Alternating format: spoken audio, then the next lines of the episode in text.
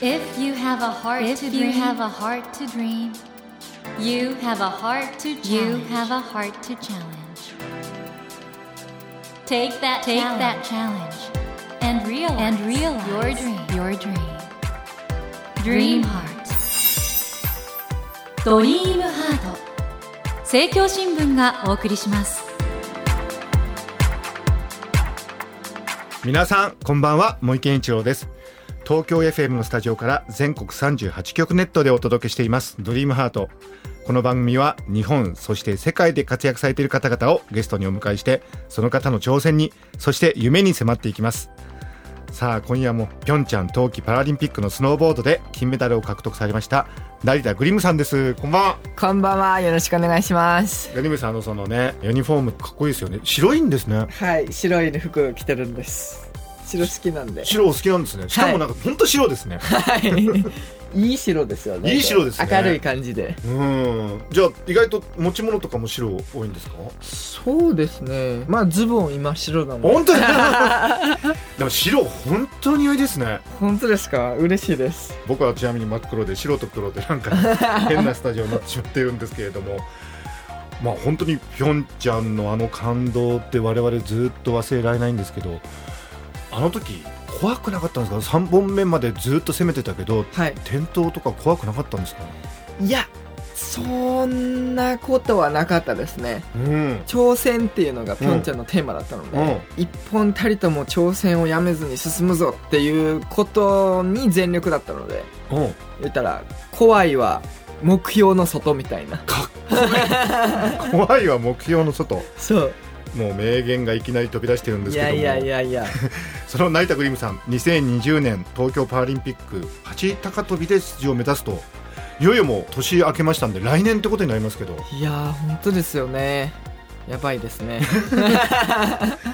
あの園遊会でねはい。天皇皇后両陛下の前でもそのお話をされたということで天皇皇后両陛下どんなことをお話しされてました？あの知ってくれてたんですよ。バンクスラロームはいはいはい。のことを見てくれてたし、そしてパラリンピック東京走り高跳びで目指すんだねみたいなことも知ってくれてたので、はい。もう本当にそうなんですみたいな。知ってくれててありがとうございます。頑張りますみたいな。そんなノリでしたね、素敵な時間をね過ごされましたね。そしてあのもう昨年になりますけれども春の褒章で支持褒章を受賞されたということで。はいこれどうでしたか？支持褒章の時は。僕支持報奨って知らなかったんですよ。そうですか。なんやいやもうろそれ。素晴らしいっていう感じえだったんですけど、はい。もう取ってからすごい賞なんだっていうはいそうですね。はい。あじゃあ取ってから重みが。あそう取ってからか取る前ほんの少し前ぐらいえはいとか式典みたいなので、すごい賞なんだこれみたいな感じでしたね。いや本当におめでとうございました。ありがとうございます。その時実はその支持報奨の時に成田グリムさんがパラオリ夏冬と全部出るというこれは誰もまだやったことがないのでそれを目指すとはい。おっしゃったんですよね。はいそうなんです。これがいわゆる四大大会、はい。グリムさんの言う。はい。すごいですね。でとりあえずは2020年そうですねとりあえず2020年の東京パラリンピックこれが僕の目の前ですねはいぜひお話を伺いたいと思いますはいえーということで、今夜のドリームハートは、ピョンチャン冬季パラリンピックのスノーボードで金メダルを獲得されました。そして、まだ挑戦が続く、成田グリムさんをお迎えしてお話を伺います。改めて、あの、成田グリムさんのプロフィールご紹介してよろしいでしょうか？はい、よろしくお願いします、成田グリムさんは、1994年、大阪府大阪市のご出身です。小学校の頃からスノーボードの国際大会に出場するほどの実力を持っていて、さらにスノーボードと並行して行っていたトランポリン競技でもすごい成績を収められたんですよね。そして18歳からフリースタイルスキー男子ハーフパイプを始めて、そして世界選手権の日本代表にも選出されます。しかしあの19歳の時にトランポリンの練習中に事故に遭われたんですよね。はい左足の腓骨神経麻痺という重傷を負われて、そんな状況からハーフパイプ競技に復帰されて、そして昨年になりますけども2018年の3月、ピョンチャンパラリンピックでスノーボードクロスで銅メダル、スノーボードバンクとスラロームで金メダルを獲得されたということで、そしてあの、そのスノーボード競技金メダルを取って引退を発表され、先ほどもね、お話ししましたけど、2020年東京大会、これを目指すということで、この競技の選択？これ陸上の走り高跳びもうすでに素晴らしい記録出されているようですがこれはどうやって選ばれたんですか？いやーそんなすでにいい記録ではないですけど。いやいやもうだって、まああの走り高跳びを選んだのはもういっぱいやりました。もう10個とかあいろんな競技を。はい。12個ぐらい。なんかカヌーなんかもねはい。されてましたし。カヌーもやったし射撃も馬術も水泳もトライアスロンもなんか 片っ端からやりました。すごいな。その中で走り高跳びがそうですいいね。まあ一番瞬発、僕結構時給っていうよりか瞬発の方が好きなので、瞬発だし、まあ一応踏切は右でするので、うん。まあ可能な限り左を使わずに戦えるかなっていう、まあそんな感じですね。なんかその本番でねあんまり今まで試してない飛び方試されたりとかしてるみたいですけどあああ、はい。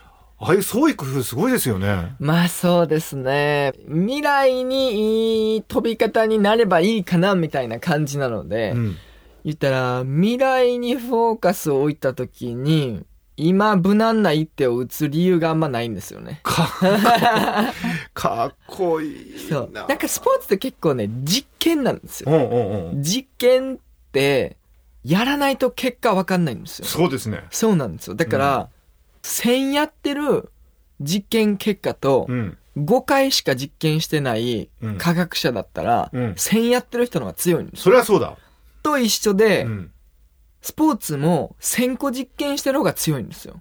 そうですねで試すんですねそう。だから、一本一本全部実験だったらうん強いんですよ。うんうんうんうんでもそれを本番でもやっちゃうっていうのがねそうそうそう。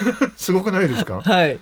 だからその一本たりとも無駄にせずうん実験してたら強くなれるんじゃないか説みたいな。で実際にだから走り高跳びの中でも実験してるしいはい。ろんな競技あるというのもある意味じゃ実験。そうです、そうです。まさに。なんですもんね、はカヌーはどうでした？カヌーはもちろんそうなんですけど、あの、水の乱数が面白かったですね。水の乱数？はい。結構やっぱ、うん。あの、体を使って動くことが多いんですけど、はいはい。体で地面とかだと乱数はやっぱ体しかないんですよ、体を動かすと体の中に反応が起きて、なんかより速く走れるとか、うより高く飛べはい。るみたいな感じなんですけど、彼の場合は水がどちらかというと生き物なんですよ。だからら乱数が体と水と2つあるみたいな。なのでやっぱ会話がちょっと難しかったですね。乱数ってこれランダムになんかいろいろ予想できないってことそうそうそうですそう。いったらサッカーみたいな感じですね。サッカーとか柔道とかってはい。乱数が自分と相手とあるじゃなはいいですか。だから読みにくいというか、はい難しいからより奥が深い。より奥が深いってか、こう僕が結構、あ、難しいなって思った競技でしたね。はい今成田グリムさんの天才トークをお届けしております すごいですねこれ乱数っていう言葉でスポーツ表現するってすごいですね以前からそういう表現使われてたんですか？乱あ数使ってますね、結構。乱数はい。まさになんか僕はもう実験なんでしょうね、多分。ああそうかはい。実験っていかにこう予想できるか読めるかみたいなはい感じじゃないですか。えで読めないんですよ、やっぱり。でこれ自分の中にも乱数があるってのはもちろんあります。もちろんあります。自分でも予想できないことがなんかいろいろあるやっぱりその、乱数はでも、うん自分だと可能な限り落とすことができるんですよ。おおなんでかって言ったら、うんこのペットボトルを取って、はいキャップを開けて飲む動作ってうん失敗しないじゃないですか。そうですね。時はい。々うっかりしちゃうこともありますけど、まあしないですね。しないですよね。うん。多分ね、もっともっとこう、ペットボトルのない国に行って、うん入って渡して、こうやって開けて飲むんだよってなると、うん。多分初めなかなかこう、うまく開けれなかったり、ううん。うんまく口に入らなかったりするんはいですよね。はいはい。これは、間違いなく人間がこう何回も練習してるから、うん。ミスをしない乱数を消せていってるんですよ。なるほど。自分の体なんで。うんでもこれが、このペットボトルが毎日、毎飲む回、うん。ペットボトルの口の径の大きさ小ささが違うかったり、うんペットボトルの長さが違うと、うん。結構ミスが増えるんですよね。なるほど。カヌーのその水が生きてるっていう感覚は、その、このペットボトルの方が乱数があるので、自分がいくらトレーニングしても難しかったりするんですよ。へえグリムさん天才だわ すごいわもうでもあと東京大会まで1年ちょっとになりましたけども、はい。今どういう練習とか取り組みはされていらっしゃるんですか？そうですね。今は高跳びの練習をまさにやってる最中なので、目標を決めたりして、目標ってズバリどんな？あ、今やってるのが1ヶ月で5000回バーを超えるっていうえ？目標を立ててるんです。5000回？はいはい。ゴリムさん、あの、誓約書？はい。書かれるそうですね。そうなんですよ。これも誓約書に書かれてるんですか？そうです。これが今月の誓約書なんですけど、バーを5000回超えるっていうことをやりますと、ここに誓いますみたいな紙を作るんですよ。作って、でも、なかなかそれ実行するのも大変な時もありますけど、はい。やっちゃうの？まあはい。できなかったら、僕の一番嫌いな丸坊主なんですけど。あ、これね、ちょっとネットでみんな話題にしてますよね。あはい。でも、丸坊主になってもきっと素敵なんだろうとは思うんですけどね。いやいやいその誓約書のレベル設定ってのはどうやって決めてらっしゃるんですか？えー、ノリ？ノリ？じゃあ書いちゃった後で、これちょっと無理設定だったかなとかいう。ありますね。あなんか僕たまに表現するんですけど、はいガンダムとかあるじゃないですか。なんか、他の人のガンダム見て、型にロケットランチャーついてる。かっけえあれ欲しいよし、あれやろうみたいな。でもやっぱり、トレーニングなしじゃできひんからな、みたいな。よし、こういう時は魔法のペーパー誓約書に書こう、みたいな。なるほど。じゃあ、1ヶ月間で、あの型についてるロケットを1000時間研究の時間を設けること、みたいなとか。なるほど。言ったら、あのガンダムの型についてるロケットランチャーを1000時間考えたら、うんもしかしたらもう完成するかもしれないいけんじゃないかみたいなはい。まあでも、ガンダムのあの型についてるロケットランチャーをつけることっていう制約者はあんま書かなくて、なるほどなぜならば、その、できない可能性があるから。うんうんでも、1000時間考えることって、まあ頑張ったら誰でもできるじゃないですか。寝ながらでも、うんわかんないって言ってるだけでいいので。うん。でも、それを誓約書に書くことによって、1000時間ね、同じ物事を考えたら、なんかたまにひらめくんですよ。みんなついていってるかな？でも、誓約書ってだから小さなことでもちょっといいからちょっとやってみたら楽しいかもしれないですね。そうですね。でも丸坊主にならなくちゃいけないんですよね。そう。で、あの、誓約書のまあ、すぐ破っちゃう人とかは、自分の一番嫌なことを書いて、友達にもね、うん。住所と印鑑を押してもらうんですよ。おおおおおおでまあ、これちょっとフォーマルな感じなんですけど、うんうんあの、契約書とかも、はい連帯保証人っていうのあるじゃないですか。あれをつけるんですよ。え、じゃあ友達も、あれしなくちゃいけないの？僕は一番初め、うんその連帯保証人を父にやってもらったんですよ。だからもし僕が逃げたら、うんうんうん父が丸坊主にならないといけないので、嫌やから、とっ捕まえてでも僕を丸坊主にするみたいな。すごいなあ面白いですね、クリムさんね。東京大会で何が起こるのかちょっと楽しみになってきましたけど。いやいやもう東京やばいですよ。2メーター飛べないと多分出れないんですよ。じゃあ誓約書でどっかで書くんですね。い。や、それは言ったらロケットランチャーを完成させるっていうことなので。あ、そうかそうか。じゃあそれまでの練習に5000回飛ぶとか。そうそうそう。だからまさに言ってる、5000回飛ぶ。うん1ヶ月で5000回飛んだら、何百時間とそれに時間を使わないといけないわけじゃないですか。それで無理だったら、多分、誰がやっても無理なんじゃないか、みたいな。っていう感じ。ワクワクドキドキしてきましたね。はい。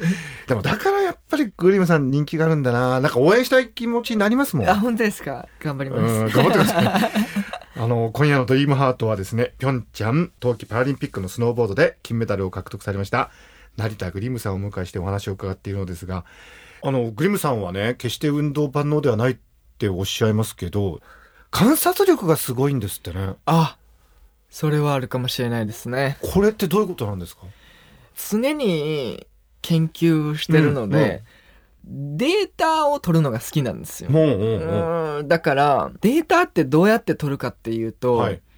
要素を明確にして、うん。その要素を観察するっていうことなんですよね。これってあれですかか、すごくいい成績上げてる人のはい。動きとかを見るっていうことですか、まあ、そうもありますね。まあなんか、例えば、うん手の質感をはい研究するとしたら、うん。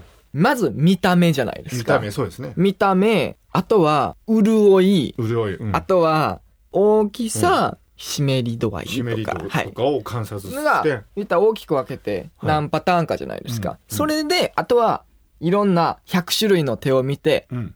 データを観察するだけなんですよ。で、それをグラフに入れて、結果を出せば、大きい人はカサカサの人が多いですよねとか、手の小さい人は潤いが多いですよねみたいなの。それもまさに科学の方法論ですはいけど、はいはい。それをスポーツでやると。。それが僕は結構癖づいてるんですよね。おうおうその理論でスポーツを見ると、ここではこういう動きするんだとか、ここではこういう動きするんだみたいな。で、いろんな選手を見たらデータができて、ああ、じゃあ僕の体だとこれがおすすめかなみたいな感じで自分をやるみすたいな。ごすぎるな だ観察するとこもすごいですけど、それがまた自分で実行できちゃうところがすごいですね。うん、そうですね。まあ、それが一番早いんじゃないかなと思ってるので。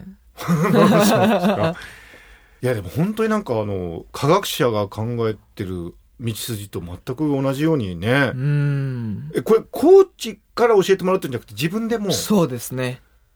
コーチいらずですねじゃあねそう、だからスノーボードも、その専属コーチみたいなのなくて、ずっと僕一人でやってたので。で、まあ、あの、もちろん日本チームとか、そのスタッフメンバーとこう会話しながら、アウトプット、インプットはありますけど、基本的に、次、こんなことやってみよう、あんなことやってみようみたいなのは自分でやってたので。じゃあメニューも自分で考えてあ、もちろん、もちろん。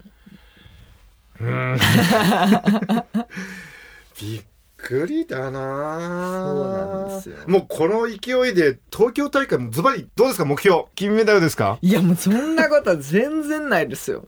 もう出れるか出れないかも、もう全然定かではないですしね。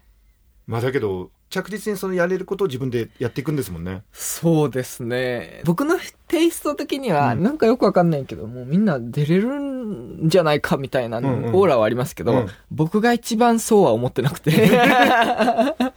まあ僕のニュアンス的にうんうんうんうんは、東京大会までにうん、ここからカヌーでうん。アメリカ大陸まで行くみたいな。うん。あそういう感覚なんですね。これは果たして間に合うんか間に合わんのかみたいな。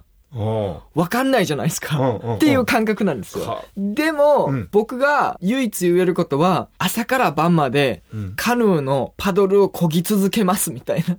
それで間に合わなかったら多分無理ですね、みたいな。あまりにも的確すぎてはい。すごいですね感動しましたいやいやいやいやいや。でもねメディアとかはどうしても結果期待しちゃうしそういう質問の仕方するんだけど、はい。本人はあくまでも日本からアメリカ大陸までカヌーで行く毎日漕ぎますそう。目の前の一本に全力でやりますみたいな。それで無理だったら多分誰がやっても無理ですみたいな。そんなノリ。グリムさん本当素敵すぎるんですけど、はいあの今回ねまあピョンチャンでああいう形で金メダルを取られたきっかけになったのがそのグリムさんが頑張ってる姿に勇気をもらうっていうことだったじゃないですか。はい。どうですか？あの、まあ、このラジオ聞いてる方もいろいろ苦しいこととか辛いことあったりすると思うんですけど、はいなんかメッセージとかいただけたら、はい。僕がいつも心に置いてる言葉だったり、僕の一番好きな言葉があるんですけど、はい目の前の一歩に全力で。この言葉なるほは僕はいつも練習の時にも置いてるし、うん人生のテーマでもあるので、これを共有して、皆さんの人生にでもちょっとでも役に立つといいなと思います。目の前の一歩に全力で。目の前の一歩に全力でこれは誰でもね大事なことだしそうなんですよ。3歩スキップはできないんですよね、多分。そうか。5歩も10歩も一気に進むことは多分できなくて目の前の一歩に全力で進んでたら1年後とか半年後とかパッて後ろ振り向いたらお意外と進んでるじゃんみたいな。そういうノリですね。いただきました。ありがとうございます、はい。そうですよね。あのすごく共感できます。だからあのグリムさんみたいなスーパーアスリートの方は遠い世界にいるって思っちゃうんだけど、うんうん。目の前の一歩全力でっていうことだったら、はい。誰でも変わんないもんね。はい。ありがとうございます。あのグリムさんこの番組「ドリームハートは夢がテーマなんですけど、はい。どうでしょう？今後人生の夢って。夢。いやもうまさにそのパラリンピックオリンピック四大大会制覇夏冬。これですね。そしてまあ意気込みとしてはこれからも目の前の一歩に全力で頑張りますって感じですあの本当に応援したいです。とりあえずは2020年東京大会ですね。はい。見に行こう。もう絶対見に行こう。よろしくお願いします。頑張りまお願いす。します。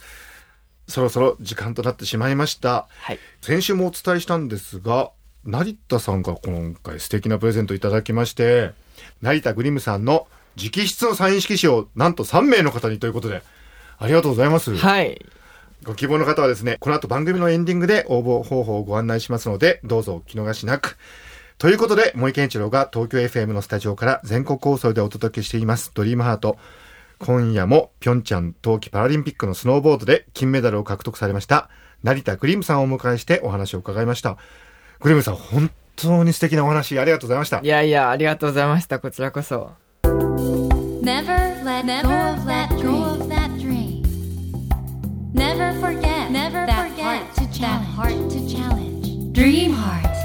茂木健一郎が東京 FM のスタジオから全国38局ネットでお届けしてきました「ドリームハート今夜もピョンチャン冬季パラリンピックのスノーボードで金メダルを獲得されました。成田グリムさんをお迎えしましたがいかがでしたでしょうか？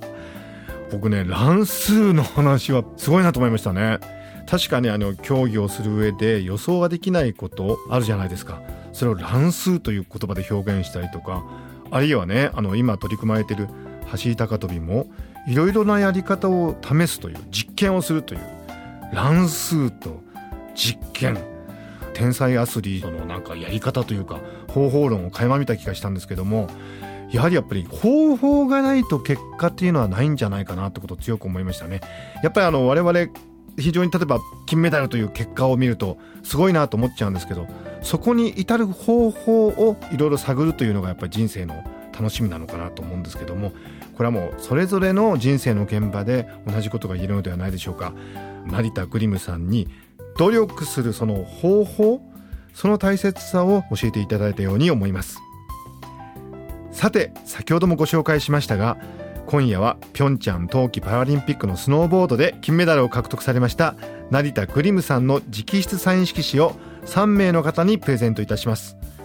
ご希望の方は必要事項を明記の上ドリームハートのホームページよりご応募ください。なお当選者の発表は商品の発送をもって返させていただきます。